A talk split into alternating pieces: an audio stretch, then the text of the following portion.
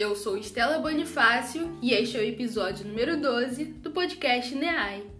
Segundo um estudo realizado pela CEPAL em julho de 2021, o contingente de pessoas em situação de pobreza na região latino-americana em 2020 teria alcançado o número de 209 milhões de pessoas, 22 milhões a mais do que os dados de 2019.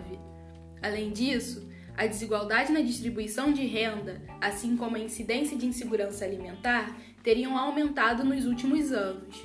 Os principais afetados por esses problemas seriam as mulheres, os estudantes e os idosos.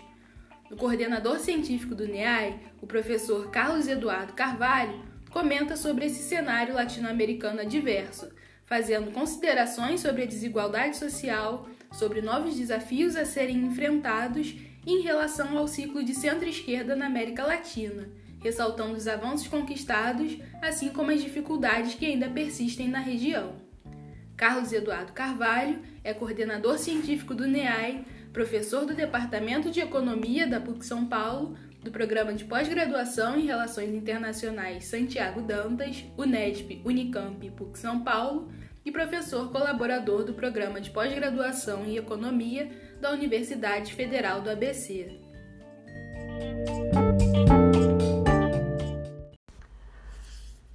A desigualdade social e a péssima distribuição de renda na América Latina são temas que voltaram com força ao debate na região, não apenas pelos péssimos, pelos indicadores recorrentes negativos que persistem, pelo agravamento das questões com a pandemia,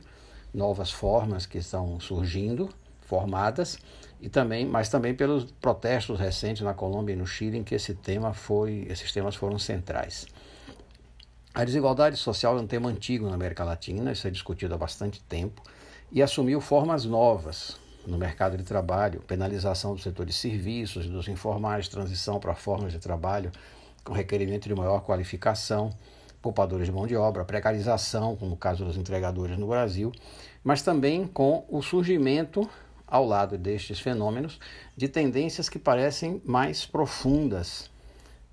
em relação às mudanças na estrutura produtiva do país. E aqui nós entramos no tema da avaliação do ciclo de centro-esquerda da América Latina. Por um lado, esses governos tiveram um grande mérito, né, um mérito muito grande, de terem colocado na agenda da América Latina, de forma talvez definitiva, este tema da distribuição de renda a necessidade de políticas específicas, como é o caso das transferências de renda, que se generalizaram no continente. Essa é uma grande herança dos governos de centro-esquerda, mas existe uma grande herança negativa ou vazia.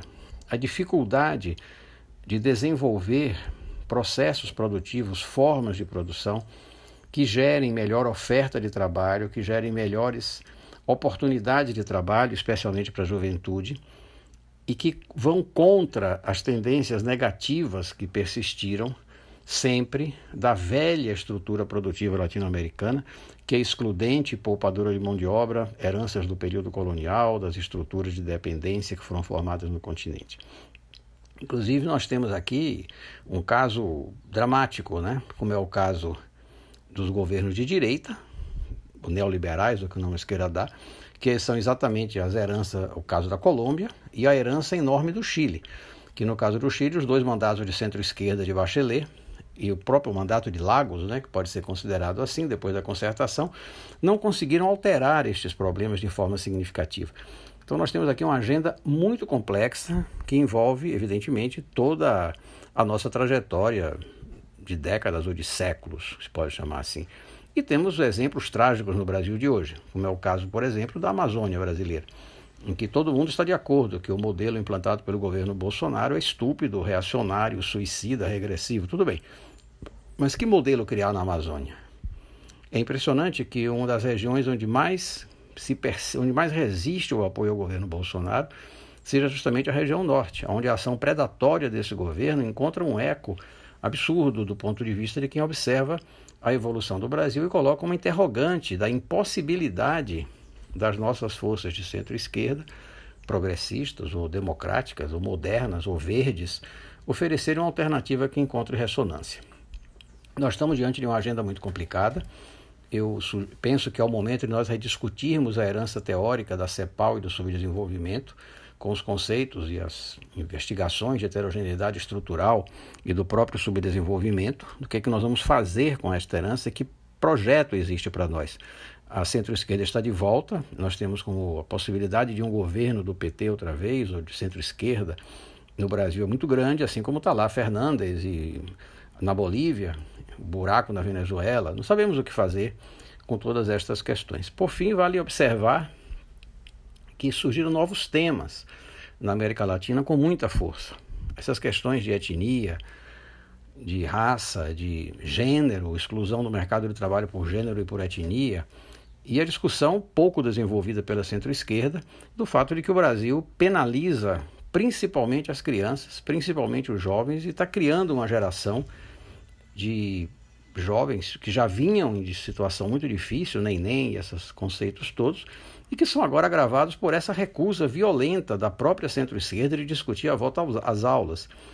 que é algo incompreensível do ponto de vista de uma consciência das demandas do país. Essa agenda nova de questões ela é complexa, ela é muito complexa, como eu disse aqui, no caso da educação de base, cruza violentamente um antagonismo que a centro-esquerda criou com movimentos de professores, um antagonismo com os interesses dos jovens e das crianças. Ela é muito complicada e também ela é muito promissora, que significa a possibilidade de novos desenvolvimentos e o surgimento de novos atores. Para onde isso vai caminhar é uma grande questão a ser observada. E por fim, vale destacar, que é um assunto a discutir depois melhor, a volta com muita força da questão da desigualdade regional dentro dos países que é potencializada pela, pelo avanço enorme da criminalidade organizada, que tomou conta de áreas inteiras dos países, como é o caso do norte do México, de regiões da América Central, e agora acontece no nosso país aqui, com o que está acontecendo no Rio de Janeiro e o que está acontecendo nas periferias de nossas grandes cidades. Temos aqui uma agenda crucial a ser enfrentada nos próximos tempos.